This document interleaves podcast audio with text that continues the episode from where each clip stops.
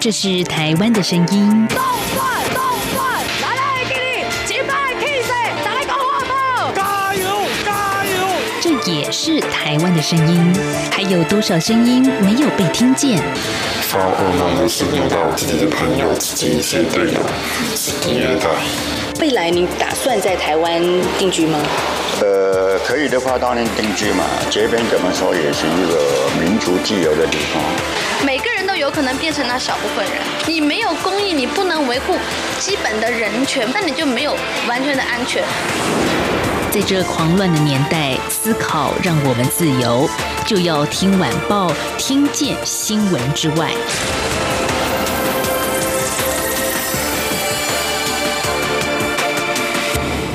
欢迎收听，就要听晚报，我是宛如。在上个星期五，也就是十一月二十七号，台湾的政治新闻版面当中呢，有一条新闻，这是看得让人非常的恶心，哈，用这样子来形容。同时呢，也有媒体说，这是立法院史上最血腥的混战。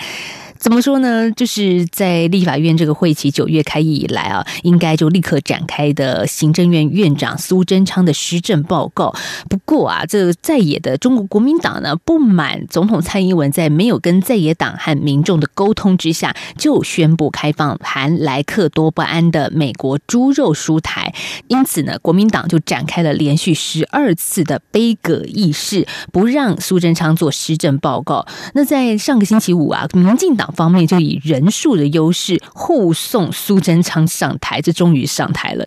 那当然了，这整个过程是一片混乱。苏贞昌大概花了四分钟读完施政报告，刷新了钱阁揆、陈冲在二零一二年五分钟说完施政报告的记录。那对于大家很关注的是美国猪肉输台的问题呢？苏贞昌说，未来一定会以防治非洲猪瘟、抵挡新冠肺炎的魄力跟效力严格把关。他也引用英国文豪狄更斯的名言，就说呢：“诶，这是最暗的时代，也是最好的时代，可能什么都有，也可能什么都没有。朝野应该共同守住台湾，走向世界。”好，刚刚是苏贞昌在回应猪肉进口政府是不是严格把关的问题。不过呢，也说到这个议场之内啊，在苏贞昌宣读施政报告当中，真的是非常的混乱。国民党呢，在当天开议前就买好了猪内脏，在场内泼洒。那国民党的主席江启臣则是质疑报告程序有瑕疵，如果不强烈杯葛，就是纵容独裁的开始。好，我们怎么样来解读国民党的焦土策略，还有民进党方面的保卫主席台呢？嗯、这真的是一个在上个星期政治新闻当中大家所关注的焦点之一啊。所以在今天我们要看懂新闻之外，邀请到的是彰化师范大学。公共事务与公民教育学系刘兆龙教授，刘老师您好，宛如您好。好，老师，我们来看到这个在上礼拜五的画面啊，我可以想象啊，那个异常啊，因为毕竟都是冷气空调嘛，然后再加上说这样子的猪内脏的这一些腥臭味啊，可以感觉到那一天真的是非常难受的一天，对立法院来说。但是大家就会想啊，国会殿堂怎么会发生这样子的事情呢？首先来讲的话，就是说哈，我们必须要从几个。大或小的角度来看，从大的角度来看，就是说，呃，在野的国民党这一方，他也认为美猪的议题是一个重要议题。那他想要用一个凸显出这个议题的方式来吸引住全国人民关注的目光，这是我认为国民党的一个策略啦。啊，但是呢，我们从小的角度来看的话，就是说，呃，这个方向。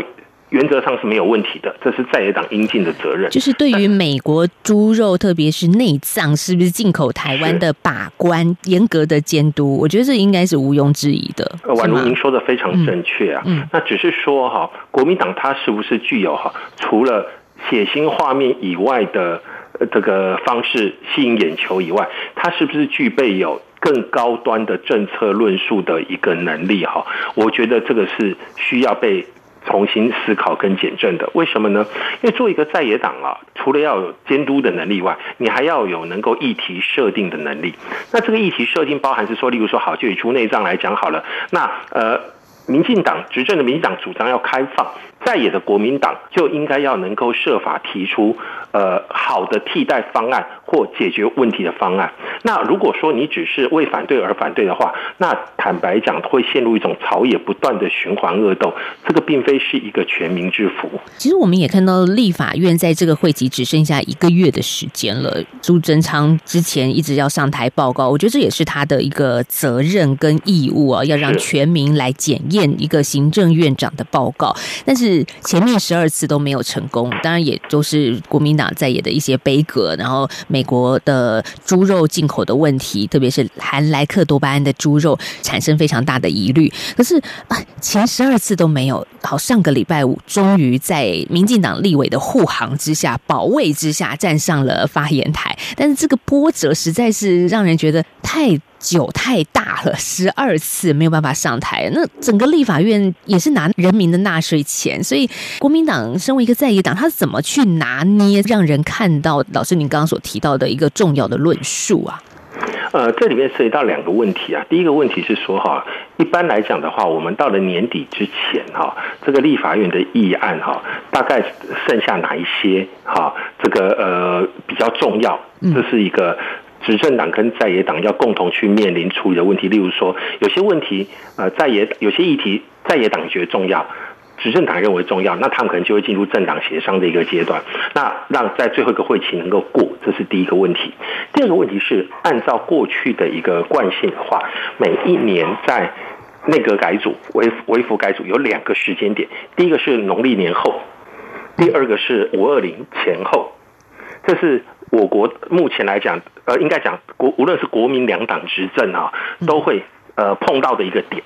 很显然的，现在已经到了年底了。那这个如果说国民党或民进党计算这个没有太多重要的议题，那这个他们在今年年底之前，那放任一些问题去发酵，营造明年度内阁改组微调的气氛，哦，这也是有可能的。这是第一个。虽然蔡总统已经明白宣誓说不会更换阁盔，但是内服内阁维服的改组，我认为这是蛮有可能的。这是第二点。那第三点来讲的话，我个人觉得说，呃，就国民党来讲，因为他的选票已经长期的被这个民众投以这个比较少的选票，所以他如何去吸引这个选民的注意，也许是他目前最重要责任。因此，他采用非常的方式与手段，这是我的简单的思考。因为台湾哦，呃，每隔现在是几乎每隔两年就选举一次嘛，不管是大是小哦，那有一些政治行为或动作，它背后的意义，可能也就是在拉拢选票，希望能够吸引选民的注意。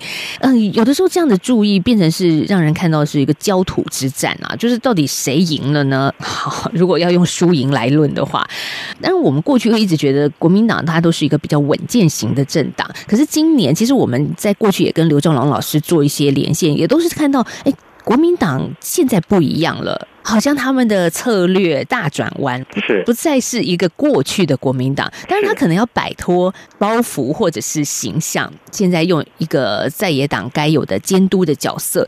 但我我一直觉得很好奇的说，在台湾，难道这就是我们特有的政治文化吗？应该是，宛如我们可以换个角度来看一个问题啊，嗯、就是哈。美国花了两百年时间才完成他们的民主政治，然后呢，偶尔还会有发生像是洛杉矶黑人暴动事件这样的族群冲突，再加上中间有一次惨烈的南北战争，他们的民主才走到今日，对不对？嗯。那我们从一九八零年代中起到现在，大概也只走了不到四十年的时间，用别人不到五分之一的时间呐、啊，四分之一到五分之一的时间，我们完成了民主化。那呃，我觉得说我们台湾也没发生内战，嗯，好，那即便是有几次大规模的抗争行动，那我们也可以看到人民在这个过程当中所显现出来的自治与自持。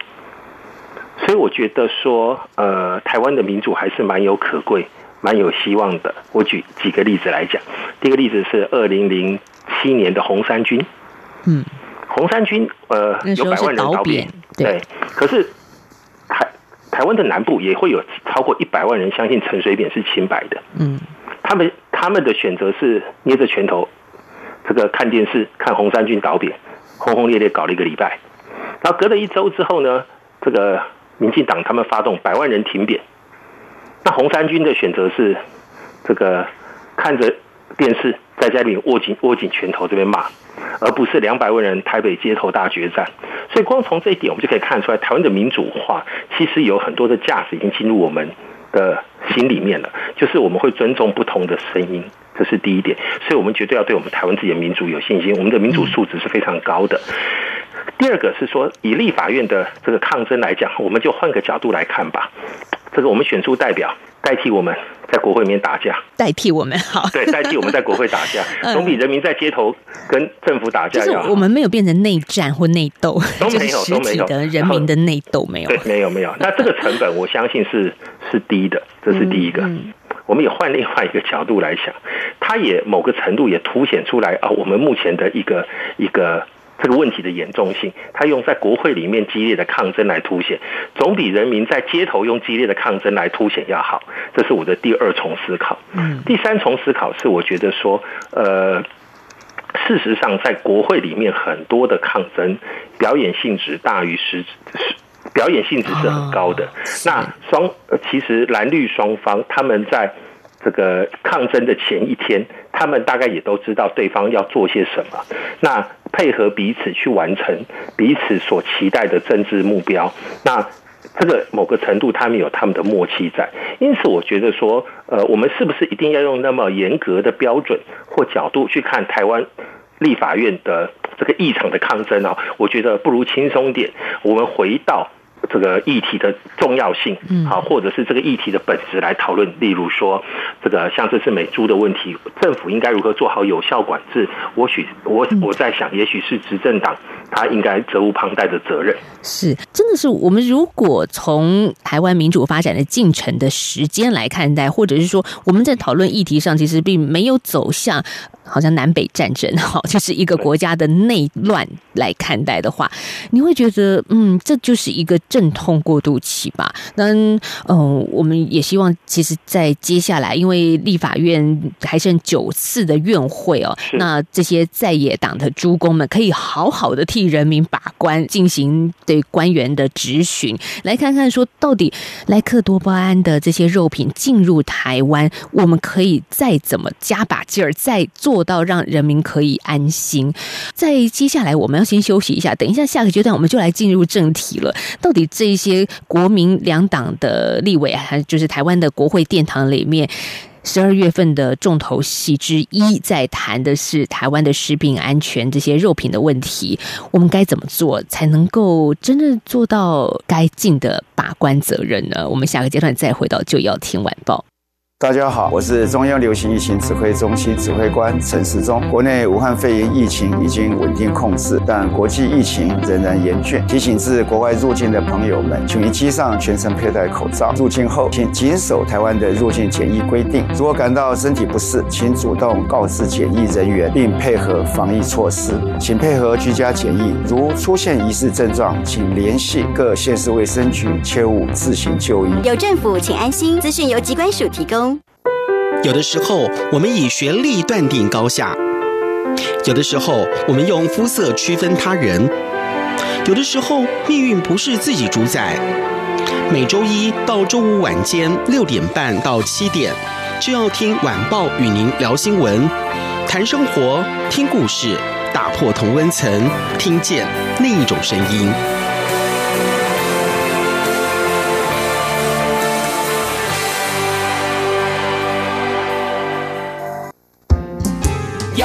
就是阳光，闪了我的翅膀。阳光就是阳光，任你自由飞翔。阳光就是阳光，世界在我肩膀。阳光是你，是我生命的翅膀。继续回到就要听晚报节目，我是宛如。我们在今天访问到的是彰化师范大学公共事务与公民教育学系刘兆龙教授啊，刘老师来看到说，其实苏贞昌在上个星期五也终于好，终于第十三次到立法院可以上台进行施政报告了。那我们也其实看到说，苏贞昌他呃在里头也强调说，呃。美国现在跟台湾的关系是逐步的升温，那美国呢也是最有力量，也是坚定支持台湾的友邦。苏贞昌也跟在野党喊话，就说我们必须要走上国际，对国际经贸网络的联络，那这一步不能跨不出去。无论哪一个党执政，我们都要为台湾。那对于莱克多巴胺的猪肉进口的争议呢，强调。在食安议题上，他保证哦，一定会以防治非洲猪瘟、抵挡武汉肺炎的魄力，严格把关，透过实地的查查、逐批查验。货号溯源，标示清楚，市场稽查，也就是说呢，从大到小啊，一路紧盯，特别是学校营养午餐的问题哦，是不是能够严格把关？苏贞昌也做了一些承诺。那大家也知道，台湾的政治运作呢，就是我们一般民众选出民意代表，这些代议士在议会里头替人民发出这个监督的力量，同时也是质疑这些官员是不是确实能够做到滴水不漏。所以，我们接下来在进行下一段访问之前，我们先来听一段中央广播电台记者在上个星期五，也就是二十七号所做的一个综合报道。政府将在明年元旦起开放来猪进口，引发在野党强烈抗争。虽然行政院宣布赴美查厂、新增货号等管理措施，不过民众党立委邱成远二十七号在立法院会总质询时，要求政府不能仅针对新进口的厂商查厂，也不能仅标示产地，应该有来无来全标示。猪肉进口全查厂。对此，行政院长苏贞昌表示，政府对于任何国家没有歧视，作业方法一致，有来没来都会做好源头管理。邱成元也进一步要求，开放莱猪的社会共识低，中央与地方的法制作业也不完整，再加上美国大选才刚结束，新任总统即将上任，可能也是谈判的好时机。我方是否考虑延后开放莱猪进口？苏贞昌则是重申，政府会做好源头管理。等措施一定会控制妥适。我对源头管理对明白标示，你家进口逐批查验，这个查验个比这个更加更加大更加严。我们后边新进口的，关个一定实地来查查。而邱成员也要求行政院应成立来猪专案小组，跨部会组成，拉高层级专案管理，由行政院长亲自担任召集人。苏贞昌对此也允诺好，认为有个小组来运作可行。另外，时代力量立委邱显智质询时关切，农委会宣称使用莱克多巴胺并没有太大的成本优势。目前含来剂美国猪肉每公斤新台币七十八元，与不含来剂的美猪每公斤七十八点九元价差不大。此外，美猪目前已有百分之七十八不使用来剂，只有百分之二十二人使用来剂。这些数据的来源为何？农委会主委陈吉仲说，来剂猪肉与没有含来剂的猪肉进口到台湾的成本差距不到一元，这些资料是来自美国的相关猪肉出口工会，确实使用来剂的成本越来越高，因此美国使用来剂的猪肉比例也越来越下降。不过，由于国民党立委在其他立委质询时不断以高举标语、鸣笛等方式干扰议事，导致邱成元与邱显智只能站在椅子上质询，还一度对国民党立委的干扰大动肝火。而轮到国民党立委郑丽文质询时，他则并未站。上质询台，而是带领现场的国民党立委不断高呼苏贞昌下台。中央广播电台记者刘秋采访报道。好，我们刚听到的是央广记者刘玉秋的报道，也听到台湾的政府官员如何来回应民众的担忧。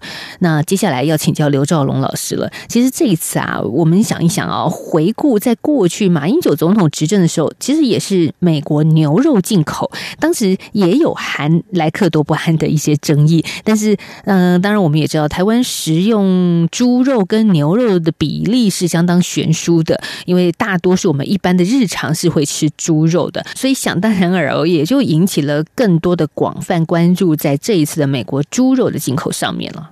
是的，首先来讲话，因为国人食用猪肉的比例远高于牛肉，这是第一点。好，第二个问题哈，也是台湾很严重的问题，就是即便是你做好了所有的管制性措施以后，呃，目前来讲，曾经有人概算过哈，美国猪肉进入台湾的市场价格约为本土养殖猪的呃二分之一到三分之二左右。非常具有市场竞争力。那在这个过程当中，也许一般的消费者可能会家庭式的消消费者可能会选择说，好，那我选择本土猪肉，顾虑食安，这个是当然是可能的，而且我相信很多的家庭主妇也都愿意这样做啊。但是问题来了，就诚如宛如您所讲的，例如说学校，嗯，军队，外面的自助餐，夜市的业者，他们会选择什么样的肉品？如果从成本考量的话，对，真的让人比较担心，就是用低于三分之一或二分之一的价钱的采购。对，好，这是第二个问题。好，第三个问题是，这些的消费来讲，它的量其实是台湾的大宗，那会不会对本土的养猪业者或农民造成实质性的伤害？这个答案是可预期的。所以说，我们除了做好源头的管制以外，在消费这一端，对于养猪农或农民的。在这个市场上面的伤害，这个或许才是哈真正最大的问题跟隐忧，而这个问题可能也会牵动到二零二二年的县市长选举，因为很多的养猪户都是中南部的养猪户，这个对他们来讲是实质性的一个伤害。那未来来讲，民进党政府可能要思考。关于这个问题是要用补贴的方式去处理，还是怎么样？那可是如果是用补贴的方式去处理，也会引衍生第二个问题，会不会有不公平贸易的一个问题？那所以说这一切的一切，我想呃都会是挑战着执政的民进党政府。因此，为什么说这一次的这个美猪的问题，它不仅仅是食安的问题，然后它衍生出很严重的政治问题，呃，甚至会牵动二零二二甚至二零二四的选举的问题。所以为什么说国民党会花这么大的力气在这个问题上面去进行他的一个抗争？因为农民的选票，这个是非常具体而清楚，在这个问题上面的一个一个风向跟站队，这是第一个。第二个是这个问题来讲的话，对民进党来讲，特别是民进党籍的县市长，中南部的县市长，他们如何转过身去说服农民，在这实质伤害上面的一个应对措施，这也将会是民进党的一个困境。呃，老师，我们怎么样解读一个执政者跟在野者的作为？譬如说，国民党，我们也看到江启臣也会说，呃，那民进党当年当在野党的时候，也是强烈反对莱克多巴胺的猪跟牛的进口啊。所以我们在台湾会不会产生常常会产生这样子的一个罗氏今非？对，就让人家真的觉得看不懂这些政治人物在做什么。呃，其实这也刚好给我们。执政党跟在野党一个思考，就是你当在野党的时候，要学会当一个负责任的在野党，然后呢，要当一个说实话的在野党，不是当一个为了反对而反对的在野党，因为总有一天你都会上台执政的。那等到你上台执政的那一天，人家拿你当年曾经说过的话去质疑你的时候，嗯，好，那这个就很尴尬了，这个就会。让你在人民面前失去了诚信，这是对两党都共同要有的启示啊！这是第一个。那第二个来讲啊，对于这两党来讲，呃，他们也应该深入思考。用这样暴力的方式是不是好的方式？为什么？因为如果当人民哈都认为两个党就是烂党跟乱党的时候，对于这两个党的一个支持度普遍的下降，政治冷漠者增加，这对台湾民主政治是不是一件好事？这个问题，我觉得也要让两党同时去思考。好，第三点，我个人觉得说，莱克多巴胺猪的议题，我相信在未来应该还会持续延烧。那两党如何用？更有智慧的方式去面对跟处理，其实我觉得都考验着两党的政治精英。我觉得，如果从一个国家来看，譬如蔡英文总统一直很强调，明年元旦这个政策一定要实施，他其实着眼的也是台美之间的关系，是一个外交。执政党方面，其实，在这一次也强调，像赖克多巴胺的安全容许量，我们还是用一个最高标准的国际把关来看待进口的问题。这件事情，当然政府我觉得他也讲了很多遍了，但是为什么大家还会产生担心？你总是会觉得，那真的吗？可以吗？就是到底现在科学怎么说呢？我们吃了以后会怎么样？还是充满着恐惧啊？坦白讲啊，这已经不是一个科学问题，是这已经快变成信仰问题了。对，我就想说，我我们在讨论事情，像老师你是做研究的，难道我们不能用一个真的比较客观的数据来告诉大家，你真的可以吃或不可以吃？大家就不要花这么多成本去讨论它了。真的不是科学问题，这不是科学问题，这个可能会变成一个信仰的问题，这是第一个。嗯、第二个问题是哈，我个人感觉啦，在这次来猪的问题上面哈，我个人认为这个风波不会那么快就平息，这也就是国民党为什么看准了这个问题，他会努力下来操作的原因。第二个问题来讲的话，就是这个问题哈，呃，在进来之后还会在消费者圈当中去继续发酵。嗯，好，那这个发酵的过程当中会产生多大的政治效应跟涟漪哦？这个我们还要有待观察。好，那第三个来讲话，就是说，呃。莱猪的议题，最后哈，就说过了明年农历年，我们是一个很好的观察时间点。就是说，我相信民进党是个非常精明的一个政党，他们对这个政治效应是非常精明的。如果说他们评估，哎，其实影响已经过了，风头过，他们那个微调的想法可能就会停止，他们可能就是原有的团队继续往下走。诚如蔡英文总统所说，那如果说是他们发现这个政治效应其实已经大到他们必须面对的时候，也许那个时间点就是一个很好的微调的时间点。对，所以我觉得说这个政治效应怎样，我觉得明年的农历年之后，呃，我们或许会可以。进行第二回合的评估，就是这个效应会不会在二零二一年继续的扩散出去？老师，你讲到最后都还是一个政治问题。对，这是个政治问题，因为这这已经没有办法用理性去讨论了。这个台湾有很多问题是这样，其实我们应该学会学会哈这样的问题。我举个例子来讲，美国的宪法的修改，嗯。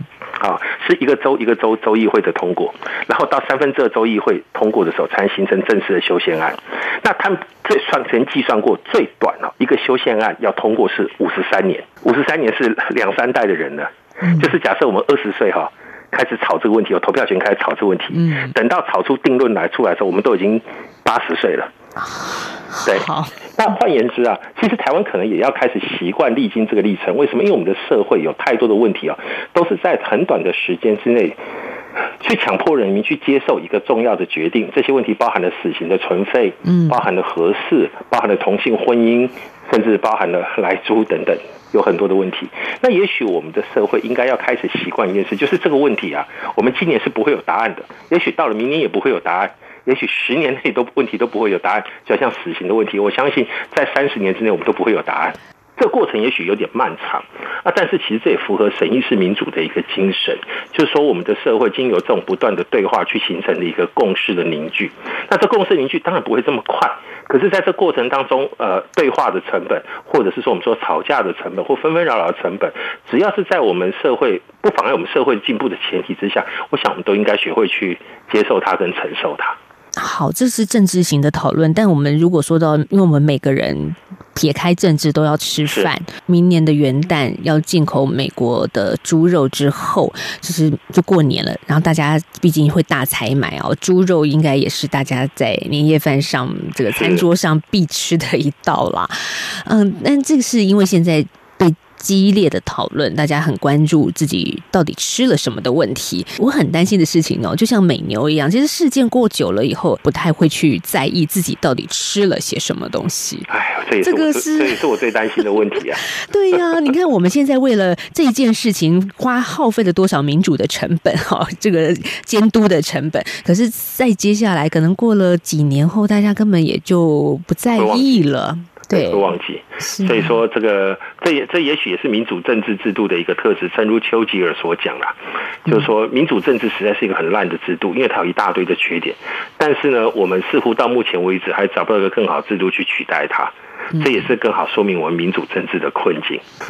但但是也就是我们为什么也透过媒体要持续的跟大家一起探讨来监督，然后因为这件事情是透过更多人的眼睛去看，它才会。被推动是有进步的，就算民主它有它的缺陷，但是大家，的责任跟就很重大了，嗯，就是我们对于媒体来讲会有很高的一个期待了。好，老师在学校教小朋友也是很重要的一件事情，谢谢公民教育素养。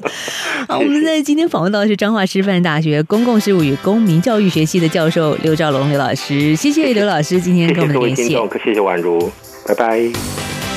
好，如果听众朋友对节目有任何的意见想要讨论的话，也欢迎大家可以搜寻脸书宛如粉丝团，或者来信寄到 w a n at r t i 点 o r g 点 t w，期待您的意见。今天节目进行到这了，我们明天再聊，拜拜。